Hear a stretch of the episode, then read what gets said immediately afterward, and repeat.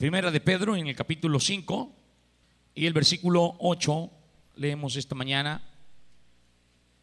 Cuando lo tenga me dice amén, amada iglesia. Y dice la palabra del Señor Jesús así. Sé sobrios y velad, porque vuestro adversario el diablo, como león rugiente, anda alrededor buscando a quien devorar. Una vez más, sé sobrios y velad, porque vuestro adversario el diablo, como león rugiente, anda alrededor buscando a quien devorar. Toca a su vecino y hermano, no se descuide. Estás en la mira del enemigo. Dígale, no te descuides. Estás en la mira del enemigo. Ahora dígale, tome su lugar, por favor. Amados hermanos y hermanas, iglesia, en nuestro diario caminar y en nuestro diario vivir con el Señor, es muy importante que mantengamos una comunión íntima con nuestro Señor Jesús. Que estemos siempre en la presencia de nuestro Dios. Que haya en nosotros un deseo inmenso de poder agradarle y servirle siempre a Él. Porque sólo así nosotros podemos desafiar los ataques de nuestro enemigo, el diablo. La Biblia, que es la palabra de Dios, nos advierte que el enemigo de nuestra alma buscará poner muchos tropiezos en nuestra vida para apartarnos del camino de Dios. Él tratará, buscará, intentará poner muchas cosas, amén, en nosotros para desviarnos, para apartarnos del propósito de Dios, para que no alcancemos primeramente la salvación y la vida eterna, y para que de esa manera, repito, nos apartemos del Señor. Y por eso es muy importante, amada iglesia, que nosotros tengamos mucho cuidado, que estemos despiertos, que estemos alertas ante las acechanzas del enemigo. Repito, hoy más que nunca el enemigo se está levantando porque sabe que el tiempo se está acabando. Y como dice el apóstol Pablo, amada iglesia, hermanos, que la noche está avanzada. Amén, la noche está avanzada. Amén, la noche está avanzada. Significa que Hermanos, el reino de las tinieblas está tomando posesión de este mundo. El reino de las tinieblas está tomando posesión de este mundo. Y repito, nosotros como iglesia del Señor Jesús, nosotros como cristianos bautizados en el nombre de Jesús, es importante que estemos alertas, estemos hermanos despiertos ante los ataques del enemigo que está haciendo, hermanos, muchas veces en nuestras vidas. Y por eso el versículo 8 que leímos dice que el enemigo anda como león rugiente anda alrededor buscando a quien devorar. Ponga atención en esto, amada iglesia. Anda buscando alrededor a quien devorar. Yo estaba viendo, hermanos, que el león, el león casi no caza. La que caza es la leona. Amén. El león casi no caza. La leona es la que caza. Pero estaba viendo también la forma de cazar de león. Y el león, hermanos, él siempre espera que su presa se detenga, ya sea para comer o tomar agua. Y allí el león les cae, porque hay muchas presas o hay muchos animales que son más veloces que él. Entonces, si él va tras de él corriendo, a muchos no los alcanza. Entonces la presa se le va. Entonces el león nada más se queda sigilosamente quieto, se agacha, amén, y está nada más observando. Y cuando él ve que un animalito, un venado, un cordero o, otro animal llega y se detiene para tomar agua o para comer, él sale, amén, y caza a su presa. Esa es la forma de cazar de león. Ahora, amada iglesia, en lo espiritual es lo mismo. Fíjate bien, en lo espiritual sucede lo mismo. Por eso dice el apóstol Pedro que el, el diablo anda como león rugiente buscando a quien devorar. Ahora repito, en lo espiritual sucede lo mismo. Mira, cuando tú te detienes en tu caminar espiritual, cuando tú te detienes en tu caminar espiritual, el enemigo aprovecha tu falta de oración el enemigo aprovecha tu falta de lectura de la Biblia. El enemigo aprovecha tu falta de no congregarte a la iglesia. El enemigo aprovecha tu falta de consagración para atacarte. ¿Sabes por qué? Porque estás más propenso, estás más débil a caer. Por eso, mi querido hermano, mi querida hermana, amén, esta mañana debes tener mucha precaución, debes tener mucha precaución y debes caminar sabiamente en esta vida. ¿Por qué? Porque tienes que aprovechar tu tiempo. Tienes que aprovechar tu tiempo. Por eso dice el apóstol Pablo que aprovechemos bien el tiempo, porque los días son que aprovechemos bien el tiempo. ¿Y qué estamos haciendo esta mañana en este lugar, amada iglesia? Estamos aprovechando el tiempo. Bueno, si usted lo viene a aprovechar, pues. Amén. Si usted viene a aprovechar el tiempo, lo está aprovechando bien. Si vino a alabar al Señor, usted se ha gozado en la alabanza. Si vino a buscar la presencia del Señor, usted lo ha encontrado. Si vino a escuchar palabra de Dios, también está escuchando palabra de Dios. Está aprovechando el tiempo. ¿Por qué? Porque hermanos, sabemos que el diablo como león rugiente anda a tu alrededor buscándote para devorar. Y es importante y es nuestro deber que como hijos de Dios estemos vestidos con toda la armadura de Dios para que podamos estar firmes contra las acechanzas. Para que podamos estar firmes contra las acechanzas de nuestro enemigo. En otras palabras, debemos tener y vivir una vida espiritual satisfactoria. Cada uno de nosotros, amada iglesia, debemos de tener una vida espiritual satisfactoria. Porque yo quiero decirte algo esta mañana. Tu vida espiritual no depende del pastor. Tu vida espiritual no depende del líder de alabanza. Tu vida espiritual no depende, hermano, eh, de, tu líder en la sociedad. Amén. Tu vida espiritual nada más depende de ti. Porque el pastor no va a ir a, leer la Biblia por ti.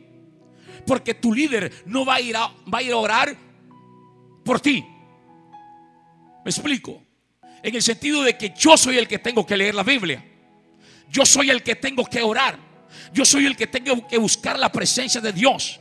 Yo soy el que tengo que venir a la iglesia para poder sentir la gloria y la presencia del Señor. Amén. Por eso repito, nuestra vida espiritual no depende de nadie más, sino solamente de cada uno de nosotros. ¿Están de acuerdo conmigo, iglesia? Claro que sí. Porque el problema de muchos es que cuando hermanos caen en desánimo espiritual, cuando caen hermanos en, en, flaqueza espiritual, cuando caen hermanos eh, eh, eh, en ese estado de, de, ya no seguir adelante, ya no venir a la iglesia, ya no querer hacer nada, comienzan a echarle la culpa a los demás. ¿Se ha dado cuenta usted de eso? He escuchado mucha gente que ya no viene a la iglesia, es que es que el pastor, es que la directora, es que el director es que el hermano, no hombre, no culpes a nadie. No. Nosotros somos los responsables de nuestra vida espiritual, amada iglesia. Porque el avivamiento no está en un culto. El avivamiento no lo trae la música. El avivamiento no lo trae el pastor. El avivamiento está en ti cuando tu Espíritu Santo está encendido en tu propia vida. Allí es cuando hay un avivamiento en tu corazón, amada iglesia. Es allí cuando tú sientes la gloria y la presencia de Dios. Cuando tú estás encendido en el fuego del Espíritu Santo. Entonces, amada iglesia, nosotros cada uno debemos tener y vivir una vida espiritual satisfactoria. ¿Qué es una vida espiritual satisfactoria, amados hermanos? Es cuando la vida, cuando nuestra vida está totalmente consagrada para el Señor es cuando tú te preocupas por agradar al Señor en todas las áreas de tu vida. Es apartarse de las actividades mundanas y deleite de este mundo. Cosas que destruyen la vida espiritual de todo cristiano. Lamentablemente, he visto muchos cristianos como han caído, presa fácil del enemigo. por mezclarse con las cosas de este mundo. Por estar con un pie adentro y con otro pie. Estar con un ojo adentro y con otro ojo. Están jugando con las cosas de Dios. Están jugando a ser cristianos. Están jugando a evangélicos. Pero el diablo no está jugando. Ponga atención en esto. El enemigo no está jugando, él va en serio. Y muchos nosotros de nosotros por estar jugando a cristianos, jugando a cosas espirituales, jugando a iglesia, ¿qué es lo que sucede? Caen de la gracia de Dios. Caen.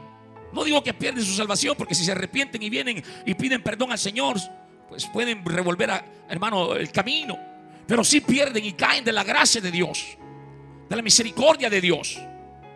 Y lamentablemente he visto muchos a lo largo del ministerio, amén, de mi padre y, y los que yo también tengo, hermanos. Muchos hermanos han caído presa fácil del enemigo por andarse mezclando con las cosas del mundo. Y aquí no importa si eres joven. Muchas veces los jóvenes están más propensos, sí. Pero también hay señores y señoras que pasan lo mismo. Porque el enemigo, hermano, no le importa igual que la muerte. No respetan. El enemigo, hermanos, y la muerte es igual. Se llevan viejitos, ancianos, señoras, señores, jóvenes y todo lo demás. Pero muchos, lamentablemente, han caído por, repito, estar descuidados en su vida espiritual. Por eso, amada iglesia, esta mañana debemos nosotros vivir en santidad. Que es lo que significa apartado, separado o consagrado para Dios. Amén. El Señor dice sin paz y sin santidad. Y ser santo no significa, hermano, que, que nos vamos a aislar de las cosas del mundo. Oh, yo ya no voy a ir a la universidad. No, yo ya no voy a ir a trabajar. Yo ya no voy a ir al, mercado. Yo ya no voy a hacer esto. No, no, no. Porque es el concepto del mundo que el santo es aquel que está allá y ni se mueve siquiera. Está allá, eh, hermano. Bueno, esos santos. No, no, no. La palabra santo significa apartado separado, consagrado. ¿Para qué? Para Dios. Nosotros somos un pueblo santo. Por eso dice el apóstol Pedro, hermanos, que somos un pueblo especial. Somos un pueblo especial, un pueblo apartado, separado para nuestro Señor Jesús. Aunque muchos no lo creen, hermanos. Pero así es, somos santos. Somos santos. Y en este lugar no se adoran a los santos, pero los santos adoran al único y verdadero Dios.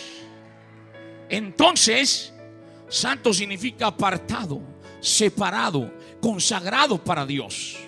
Por eso nosotros como cristianos, hijos de Dios, que conocemos al verdadero Dios, que hemos sido bautizados en el nombre del único Dios, debemos vivir una vida en santidad. ¿Es fácil? Ah, ah. No. Pero tampoco es difícil. Porque sí se puede.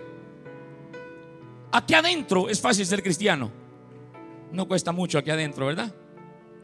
Aquí adentro no cuesta mucho, si casi le van a salir las alitas a todos. Aquí adentro no cuesta mucho. Pero es allá afuera, en el campo de batalla, donde tenemos que demostrar una vida espiritual fuerte demostrar lo que somos en medio de cualquier ambiente, llámese trabajo, llámese comunidad, casa, llámese estudio, cualquier parte, nosotros tenemos que demostrar lo que decimos que somos. Amén. Es ahí donde tú marcas la diferencia. Es ahí donde tú demuestras que eres un hijo de Dios y que por lo tanto eres diferente, eres especial, eres santo, santificado para la gloria de mi Señor Jesús. Ahora, es importante saber, amada iglesia, que el Señor no sea la derrota para nosotros. Ah, ah. En ninguna parte de la Biblia leemos, hermanos, que a Dios le agrade ver a su pueblo, a sus hijos derrotados. Al contrario, fíjese usted, la Biblia siempre habla que nosotros somos más que vencedores en el Señor Jesús habla que todo lo podemos en Él, porque Él nos fortalece. Habla que somos cabezas y no cola. Habla que estamos adelante y no atrás. Así expresa la Biblia del pueblo de Dios. Así se expresa la palabra de Dios de cada uno de nosotros. Por eso repito, el Señor no desea ni quiere que su pueblo viva en derrota, en fracaso, no. El deseo de Dios es ver un pueblo en victoria, un pueblo bendecido, un pueblo prosperado, un pueblo que, reclama, hermano, la victoria en el nombre del Señor Jesús. Pero eso depende de cada uno de nosotros. Ahora, el Señor Jesús ha derramado de su Espíritu Santo en nuestras vidas. Nos ha dado de su poder. Óigame bien, iglesia, para vencer toda prueba para vencer toda lucha, para vencer toda tentación que venga a nuestra vida. Así lo dice la palabra de Dios. En Hechos 1.8 dice, pero recibiréis el que iglesia, poder cuando haya venido sobre vosotros el Espíritu Santo. Oiga esto, por eso es importante que nosotros seamos llenos del Espíritu Santo. El Espíritu Santo no es solo para que tú hables en lengua. El Espíritu Santo no es para que solamente des una danzadita acá. El Espíritu Santo no es solo para que levantes la mano y diga yo soy lleno del Espíritu Santo y soy uno más en la estadística de la iglesia. No, el Espíritu Santo es el poder de Dios en tu vida. El Espíritu Santo es el poder manifestado de Dios en tu vida. Por eso es importante y es necesario que insistamos en la llenura del Espíritu Santo. Todo el que tiene el Espíritu Santo tiene el poder de Dios en su vida. Fíjese usted qué importante, amada iglesia. Y lo que nos dice también el apóstol Pablo en Efesios, el capítulo 5, en el versículo 8. Oiga lo que dice el apóstol, porque en otro tiempo eras tinieblas, mas ahora soy luz en el Señor. Andad como hijos de luz. Amén. Y no participéis en las obras infructuosas de las tinieblas, sino más bien reprenderlas. Y dice el versículo, hermanos 15 Mirad pues con diligencia cómo andéis, no como necios, sino como sabios, aprovechando bien el tiempo, porque los días son malos. Por eso dice, no seáis insensatos, sino entendidos de cuál sea la voluntad del Señor. No os embraguéis con vino, en lo cual hay disolución, antes bien sed llenos del Espíritu antes bien sed llenos del Espíritu. Ahora repito, el Espíritu Santo es el poder de Dios manifestado en nuestra vida. Y ese poder de Dios nos da la fuerza, hermanos, para vencer toda prueba, toda tentación, toda lucha, toda, toda cosa que venga a nuestra vida. Entonces significa que tenemos que ser valientes para poder vivir la vida en el Señor. Tenemos que ser valientes para poder vivir la vida en el Señor. El apóstol Pablo le escribe a su hijo en la fe, Timoteo, allá en 2 de Timoteo 1:7, y él le dice, porque no nos ha dado Dios espíritu, sino de poder. Oye iglesia, no nos ha dado Dios espíritu de cobardía, sino de poder. Repito, ¿cuántos son llenos del Espíritu Santo esta mañana en este lugar? Usted tiene el poder de Dios. Usted tiene el poder de Dios. Pero eso el apóstol Pablo dice, no nos ha dado Dios espíritu de cobardía, sino de poder. La pregunta es, ¿por qué el apóstol Pablo le llama espíritu de cobardía, amada iglesia? Amén. Porque nosotros estamos llamados para vencer y no para ser vencidos. Y la cobardía es derrota. Amén. Es más, fíjese usted, los cobardes no entrarán. Esto es fuerte. Esto es fuerte. Los cobardes no heredarán el reino de los cielos. Por eso el apóstol Pablo, hermanos, no, mejor dicho, el la, escritura dice, hermanos, en Mateo, dice, hermanos, que los valientes son los que arrebatan. Los valientes son los que arrebatan el reino de los cielos. Amén. Los valientes son los que arrebatan. ¿Por qué? Porque de los días, desde los días de Juan el Bautista hasta ahora, el reino de Dios sufre violencia. Sí, hermanos, tenemos pruebas, tenemos luchas, tenemos dificultades. Amén. Pero los valientes, los que persisten, los que insisten, los que se mantienen, son los que, hermanos, heredarán el reino de los cielos. Ahora, ¿Cuál es la razón, hermanos, por la que muchos se apartan del camino del Señor? ¿Cuál es la razón por la que muchos se apartan del camino del Señor, iglesia? es por la falta de consagración. Estos son mensajes que no gustan mucho, pero bueno, hay que predicarlo.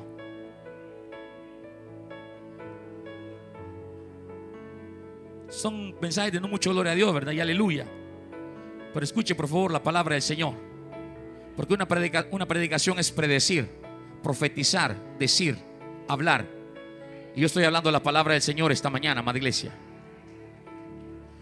¿Cuál es la razón por la que muchos se apartan del camino del Señor? A mí me da lástima, amada iglesia, ver gente que aparece con todo, viene con todo y parece que, hermanos, hoy la iglesia se compuso.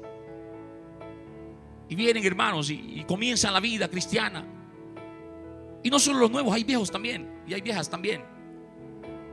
Que vienen con todo, hermano, y comienzan con todo, y van con todo. Pero parece que el camino se les hace largo. Parece que las pruebas, las dificultades, las luchas, los problemas comienzan, a ser más grandes que ellos. Y comienzan, hermanos, a alejarse del Señor. Y fíjate usted cómo es la tibieza espiritual. La tibieza espiritual no comienza de, de una vez así, de que voy a dejar de ir a la iglesia. La tibieza espiritual comienza que tú vengas, dejas de venir una vez a la iglesia. Pon atención en esto. El bolo no se hace bolo de una vez. Comienza con una cerveza. ¿Sí o no? A veces el cristiano también, amada iglesia. Deja de venir una vez a la iglesia y ya le gustó. Ya después, ya son dos veces. Ya después, tres veces. Ya después ya no vino toda la semana. Ya después aparece a los 15 días. Ya luego al mes. Ya luego al año, cada 31 de diciembre. Después aparece en el ayuno a reconciliarse. Y de ahí ya no lo vemos. ¿Se da cuenta cómo es la tibieza espiritual? El problema es que muchos estamos dormidos espiritualmente. Y no nos damos cuenta que el enemigo está obrando sigilosamente, despaciosamente en nuestras vidas y nos está adormeciendo. Y estoy hablando de cristianos viejos, viejas, nuevos también. Amén. Comienzan faltando, hermanos, al culto. Ya no voy a ir este domingo, voy a ir el otro, dice. Ya después, así va, sucesivamente. Y luego ya no lo vemos en la iglesia. este día no voy a orar porque ay, que tengo pereza. Al siguiente día lo mismo. Y así te descuidaste en tu, vida, en tu vida de oración. Hoy no voy a leer la Biblia porque me duele la cabeza. Al siguiente día tampoco la lees. Y así sucesivamente. Esa es la forma en que el enemigo trabaja en nuestras vidas, amada iglesia. Escucha bien. Por eso hay muchos que se apartan del camino del Señor. Por su falta de consagración. Porque no buscan ser llenos del Espíritu Santo. No buscan, vienen al culto, pero no buscan la presencia de Dios. Vienen a la iglesia, pero no buscan meterse en la presencia, en el fuego de la gloria de Dios. No, vienen como un pasatiempo, como un hobby nada más. Pero no buscan, no hay un hambre, no hay un deseo, no hay una pasión de decir este día yo quiero sentir la gloria de Dios. Este día yo quiero llenar mi vida y mi corazón hasta que mi copa rebose. Más si no voy a venir toda la semana para que me alcance hasta el otro domingo. Pero no, están descuidados. Amén, amada iglesia. Y por eso están viviendo con un espíritu de cobardía. Pastor, ya no siento ganas de venir a la iglesia. Ya no siento lo mismo que antes, hermano. Y los cultos los siento raros. El raro eres tú. Los cultos siguen igual. La presencia de Dios está aquí en este lugar. La presencia de Dios se mueve en este lugar. La gloria de Dios se manifiesta en este lugar, hermanos. Es que siento raro. No, qué raro. El raro eres tú, hermano. Amén. siempre buscamos excusas. Siempre buscamos maneras de, de querer tapar nuestra tibieza, nuestra flojera espiritual. Eso lo llamo espíritu de cobardía. Y nosotros no tenemos que tener espíritu de cobardía, sino espíritu de poder, de poder, de amor y de dominio propio. Amén. Por eso, iglesia, yo te invito a que busquemos ser llenos del Espíritu Santo cada día. Hermano, no haga diferencia en los cultos, por favor. No haga diferencia en los cultos. hoy no voy a ir porque es culto de señores. O es que hoy es de oración. El sábado es de los jóvenes. ¿Quién te ha dicho a ti que no hay culto donde Dios se glorifique en nuestras vidas? ¿Quién ha dicho que no hay culto donde Dios se mueva con su gloria y su presencia? Hermano, cuando no tengan ganas de venir a la iglesia, prepárate, alístate y vente, porque ese día Dios tiene algo especial para tu vida. Ese día Dios va a hacer algo maravilloso en tu vida. Ese día Dios se va a glorificar en tu vida. Ese día Dios va a hacer algo especial en tu vida. El día que tú no quieras venir, hazlo. El día que no quieras orar, ponte a orar. El día que no quieras leer la Biblia, ponte a leer la Biblia. El día que no quieras ayunar, ponte a ayunar. Porque ese es el día que Dios va a hacer un milagro, una bendición en tu vida. Cuando tú no lo quieras hacer, Dios lo va a hacer. Aleluya. Aleluya. ¿Cuántos nos gozamos ayer en el culto? Yo sé que ayer ya pasó, pero vale la pena recordarlo, hermano. Una tremenda bendición. Y yo voy a testificar esto como permiso de la persona. Una hermana que ah, un poco molesta por algo que pasó. Pero hermanas, dice mi hermana, y, yo la vi en iglesia, allá la vi en el culto, ¿verdad? Allá gozándose y disfrutando de la presencia de Dios. Y mi hermana me dice, hoy, hermano, el Señor, el diablo me quería robar la bendición. Fíjese usted cómo es, cómo trabaja el enemigo el enemigo me quería robar la bendición. Amén, porque hermano fue una tremenda bendición allá en aquel lugar. La gloria de Dios se movió de una manera muy especial, muy poderosa. Amén. Una presencia de Dios divina en ese lugar, hermanos, a pesar de que era tierra, a pesar de que era, hermano, polvo y todo eso, pero ahí estaba la iglesia del Candelaria gozándose en ese lugar y la iglesia de Chinameca también, unidos en un solo espíritu, alabando y glorificando al Señor, hermano. Pero hermana, dice mi hermana, me testificaba y el permiso de mi hermana lo digo, hermano, hasta se me salieron las lágrimas de la cólera. Porque el enemigo me quería robar la bendición. Pero ¿sabe qué? Ella tomó ese espíritu de poder y dijo, yo no me voy a quedar, yo voy a ir, yo voy a ir. Y hermanos, allá en aquel lugar se pudo gozar en la presencia de Dios. Recibió algo maravilloso. Yo creo que ha venido con esa llama del Espíritu Santo encendida en su vida. Ha venido con esa llama del fuego una vez más encendida en su corazón. ¿Se da cuenta, madre iglesia? Por eso te digo, cuando tú no quieras hacer las cosas, hazlas hazla. Ha habido ocasiones, hermano, esto lo testifico, amén, en que yo muchas veces venía, cuando me tocaba ministrar alabanza, hermanos, no tenía ganas de ministrar alabanza, no tenía ganas de cantar, porque venía con un dolor de cabeza, porque siempre he padecido de eso. Un dolor de cabeza que ni ganas de, hablar, hermanos. Pero muchas veces tenía que hacerlo, porque no, no había nadie o tenía que hacerlo.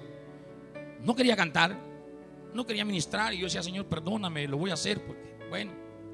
Pero quiero decirte, hermanos, que en esas administraciones yo sentía la gloria de Dios en mi vida y sentí el poder de Dios en mi vida. ¿Y sabes qué? Al terminar la administración yo estaba... Amén, hermano. Yo estaba sin nada.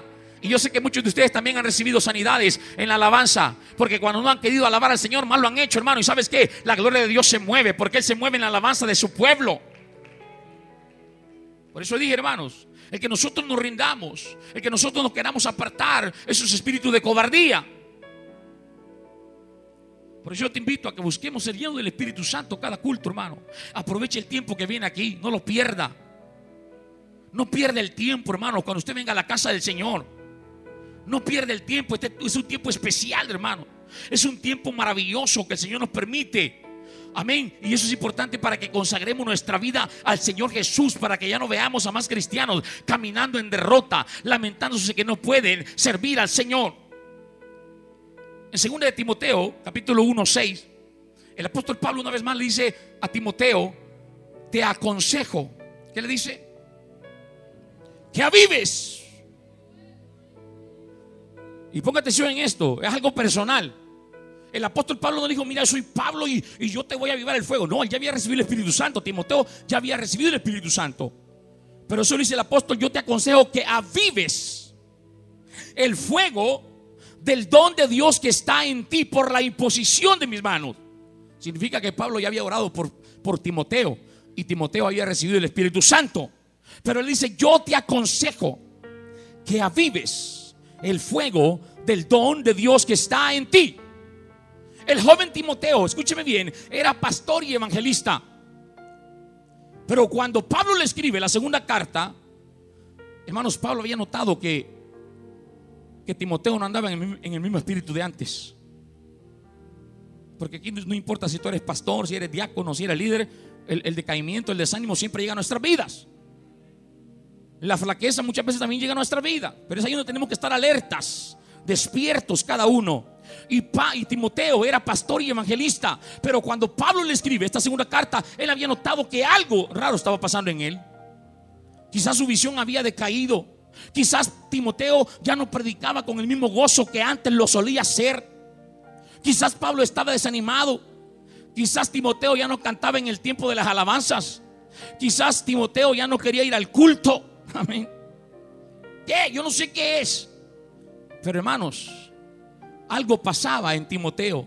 Y por eso Pablo le dice, yo te aconsejo, por favor, Timoteo, mira, aviva el fuego del don de Dios que está en ti. Aviva el fuego del don de Dios que está en ti. Y esta mañana yo te puedo decir también, hermano, hermana, aviva el fuego del don de Dios que está en ti. Aviva el fuego del don de Dios que está en ti.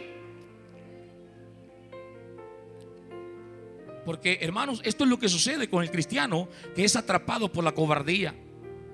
Se siente derrotado se siente desanimado, sin fuerzas para continuar. Por eso esta mañana yo te digo, hermanos, ánimo. Ánimo. Sigue adelante.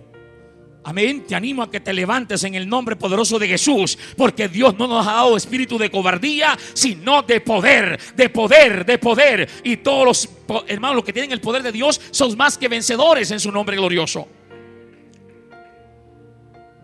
Tú y yo Tú y yo tenemos que tener una vida espiritual fuerte. ¿Cuántos están de acuerdo conmigo, amada iglesia? Jóvenes, tienen que tener una vida espiritual fuerte. Señoras, tienen que tener una vida espiritual fuerte. Señores, tienen que tener una vida espiritual fuerte. Líderes, tienen que tener una vida espiritual fuerte. ¿Por qué? Porque cuando vienen los problemas, y la adversidad a nosotros, entonces nos damos cuenta lo importante que es tener una vida espiritual fuerte.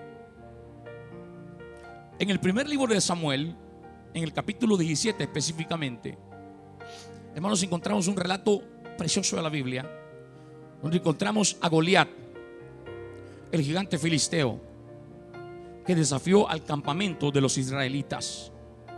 Escuche bien, este paladín, este gigante, se levantó para desafiar al pueblo de Israel, al pueblo de Dios, al ejército de Dios. Se levantó para retar al pueblo de Dios. Escuche bien, amada iglesia. Se levantó para retar al pueblo de Dios. Y él decía, deben un hombre que venga a pelear conmigo. Y si ustedes ganan, nosotros vamos a servirle a ustedes. Pero si ustedes, si ustedes pierden, ustedes van a ser nuestros servidores. Y estaba todos los días este hombre retando al pueblo de Israel. Amén. Y la Biblia nos muestra, amada iglesia, que esta fue en cierta forma una prueba para el rey Saúl, como también lo fue para el joven David.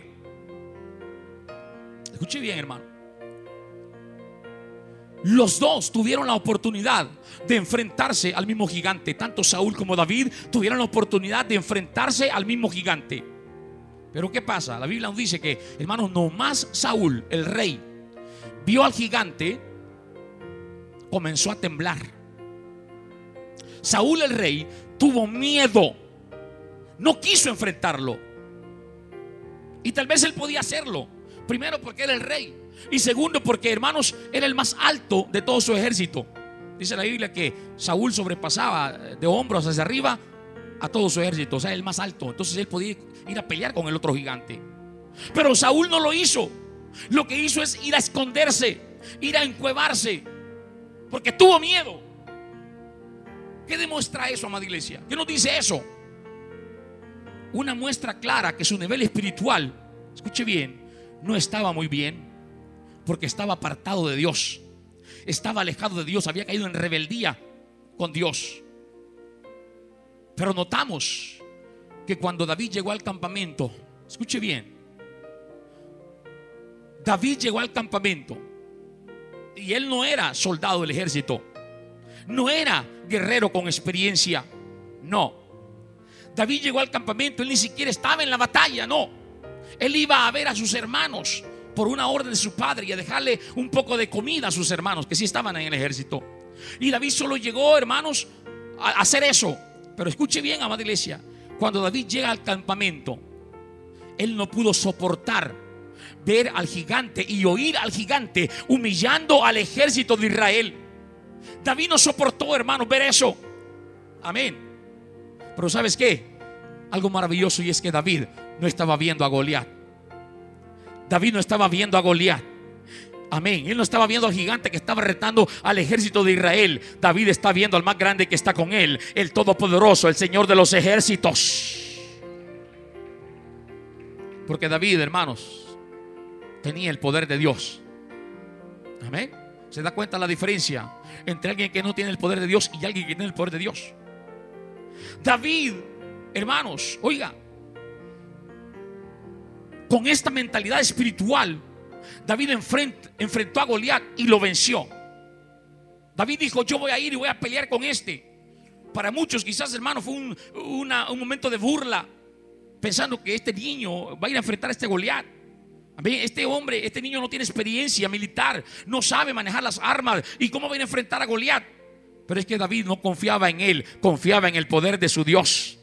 David no, confiaba en sus fuerzas, ni, ni, en su puntería o en lo que fuera. David confiaba en su Dios. Y con esa mentalidad, hermano, David enfrentó a Goliat y lo venció. Ahora, ¿qué aprendemos de este relato, amada iglesia? Que de acuerdo al nivel espiritual que hay en nosotros, oiga bien, así serán los gigantes que, vamos a derrotar. Amén. De acuerdo al nivel espiritual que hay en nosotros, primero, así serán los gigantes que nos van a desafiar y también los gigantes que vamos a derrotar. Para Saúl, para Saúl Goliat era un gigante invencible. Amén. Su nivel espiritual determinó que le era imposible vencer a Goliat.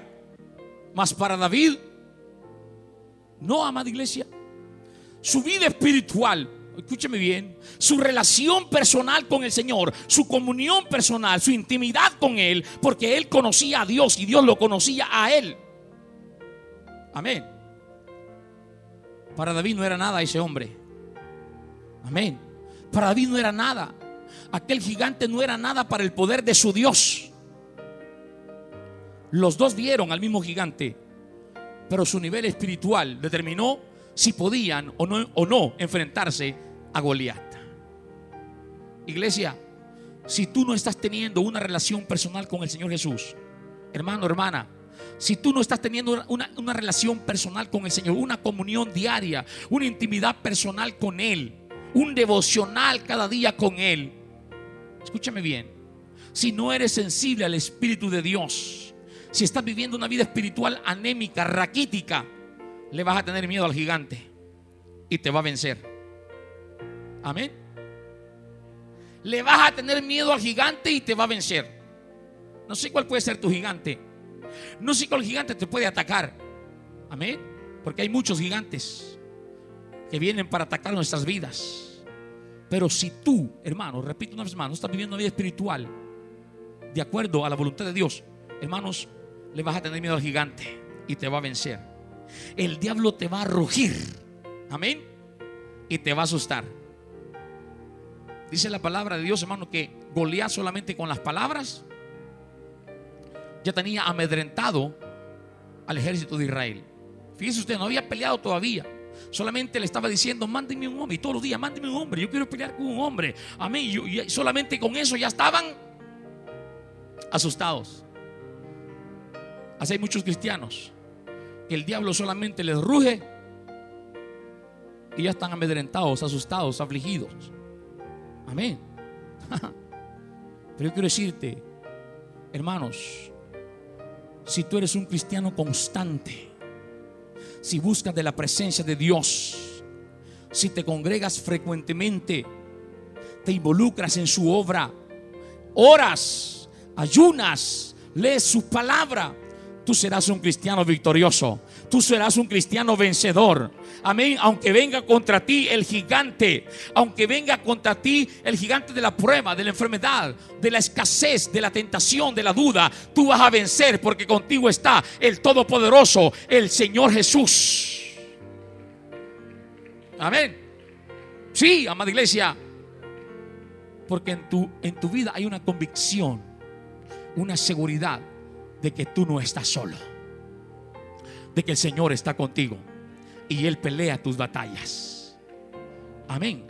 Hasta eso se, siente la diferencia, amada iglesia. Alguien que no ora, alguien que no lee la Biblia, alguien que no escucha palabra, alguien que no se congrega, alguien que no hace nada, hermano, siente miedo, siente temor, siente terror y pavor, hermano, a todo. Por todo se preocupa, por todo se desespera. ¿Por qué, hermanos? Porque no hay presencia de Dios en su vida. Pero cuando usted, hermano, tiene una comunión con Dios, un devocional, ora, lee su palabra, alimenta su fe, amén, crece su fe. Usted, hermano, no importa el problema que venga, el gigante que se le aparezca, hermanos, usted lo enfrenta en el nombre del Señor Jesús. Amén, usted lo enfrenta en el nombre del Señor Jesús. Y el Señor te da la victoria. Amén. Porque contigo está el Todopoderoso. Contigo está el Todopoderoso, el Señor Jesús.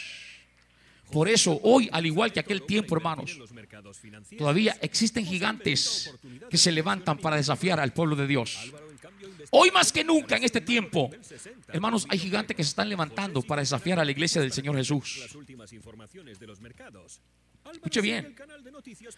Hay gigantes que se están levantando para desafiar al pueblo de Dios.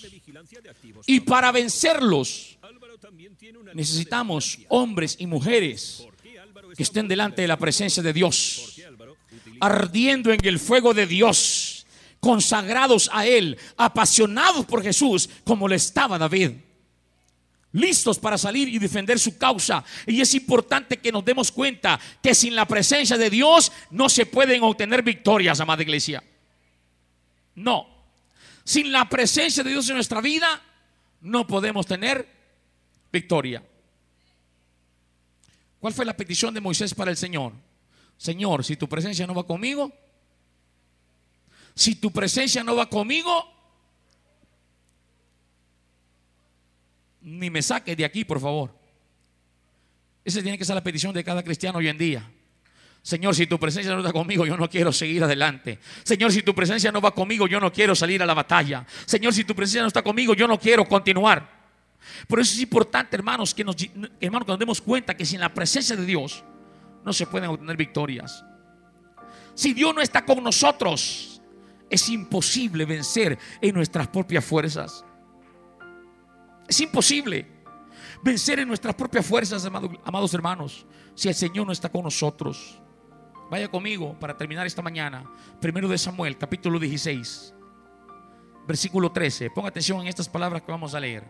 Primero de Samuel, capítulo 16, versículo 13 y 14. Dice el 13.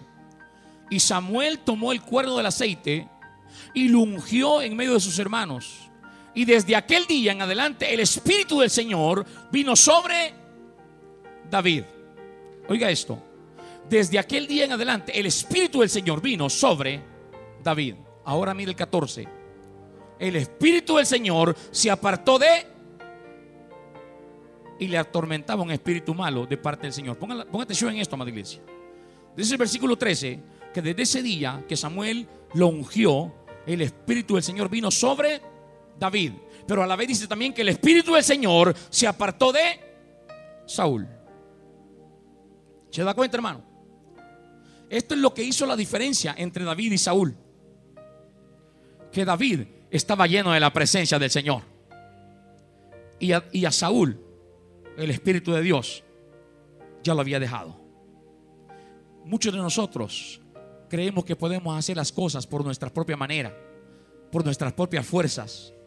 Muchos de nosotros creemos que, creemos que podemos tener victorias por mi capacidad, por, por mi intelecto, por, mi, por, mi, por todo lo que sea. Pero eso es mentira. Puedes tener una victoria, pero va a ser momentánea. Pero cuando un hombre, una mujer tiene al Señor Jesús en su vida, cuando un hombre, una mujer tiene el Espíritu de Dios en su vida, hermano, ahí es donde usted marca la diferencia realmente en medio de todo. Esto es lo que hizo la diferencia entre Saúl y David. Amén. La presencia de Dios. La presencia de Dios. Y esto es lo que necesitamos tú y yo, iglesia, para hacer la diferencia. La presencia de Dios. ¿Cuántos quieren más de la presencia del Señor? ¿Cuántos de verdad anhelan más de la presencia de Dios? ¿Cuántos tienen hambre por la presencia de Dios? ¿Cuántos tienen sed por la presencia de Dios? Que en tu corazón puede haber un canto así como David. Oh, mi alma anhela de la presencia de Dios. Mi alma tiene sed de la presencia de Dios. Amén, iglesia. Ese tiene que ser nuestro anhelo y nuestro deseo. Cada día, más de la presencia de Dios. Más del poder de Dios. Más de la gloria de Dios. Porque cuando tú te desconectas de la vida espiritual, Escucha esto, voy a terminar con esto.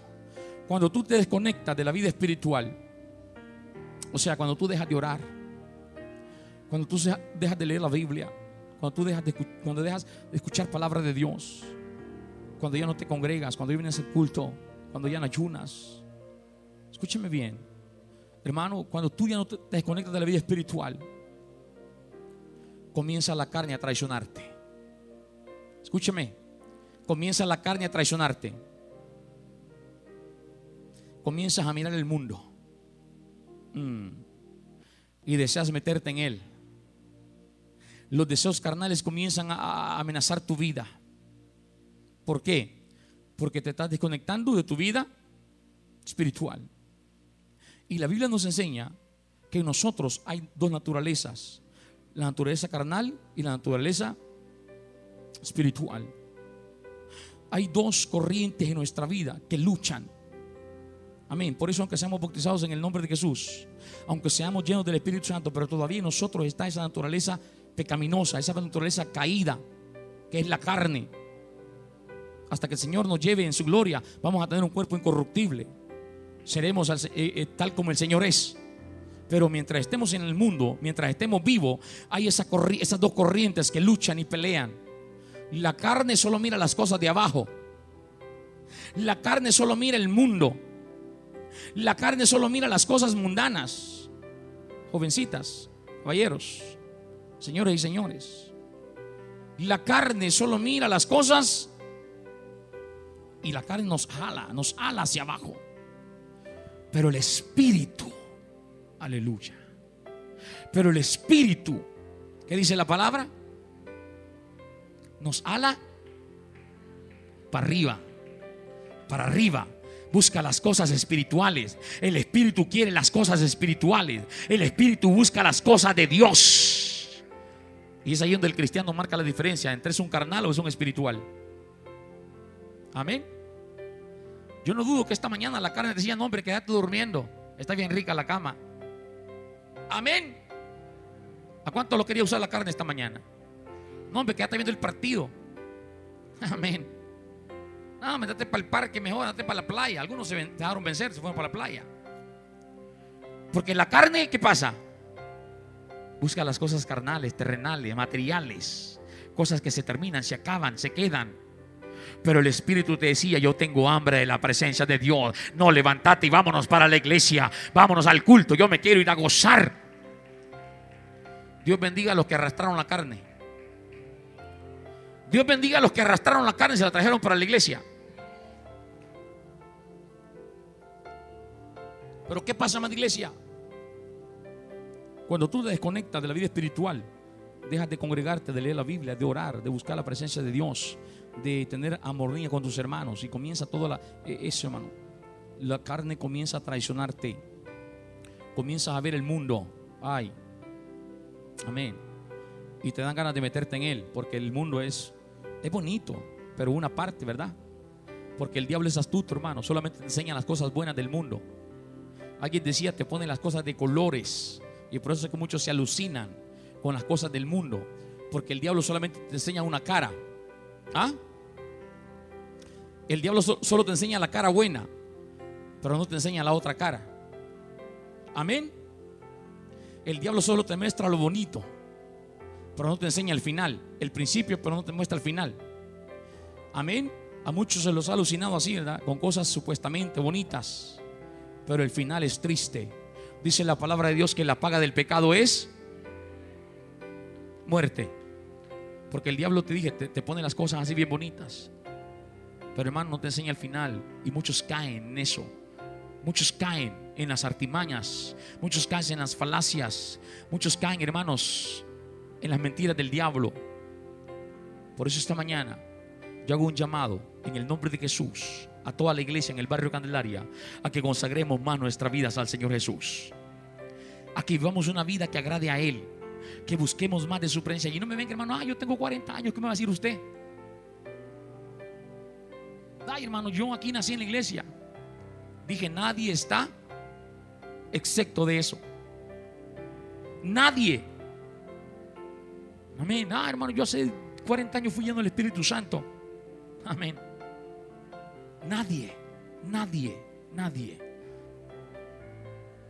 Por eso, si queremos ser cristianos fuertes espiritualmente, tenemos que buscar ser llenos del Espíritu Santo. Si queremos ser cristianos fuertes espiritualmente, tenemos que buscar ser llenos del Espíritu Santo, ser llenos del poder de Dios, avivar y encender el fuego de Dios en nuestra vida.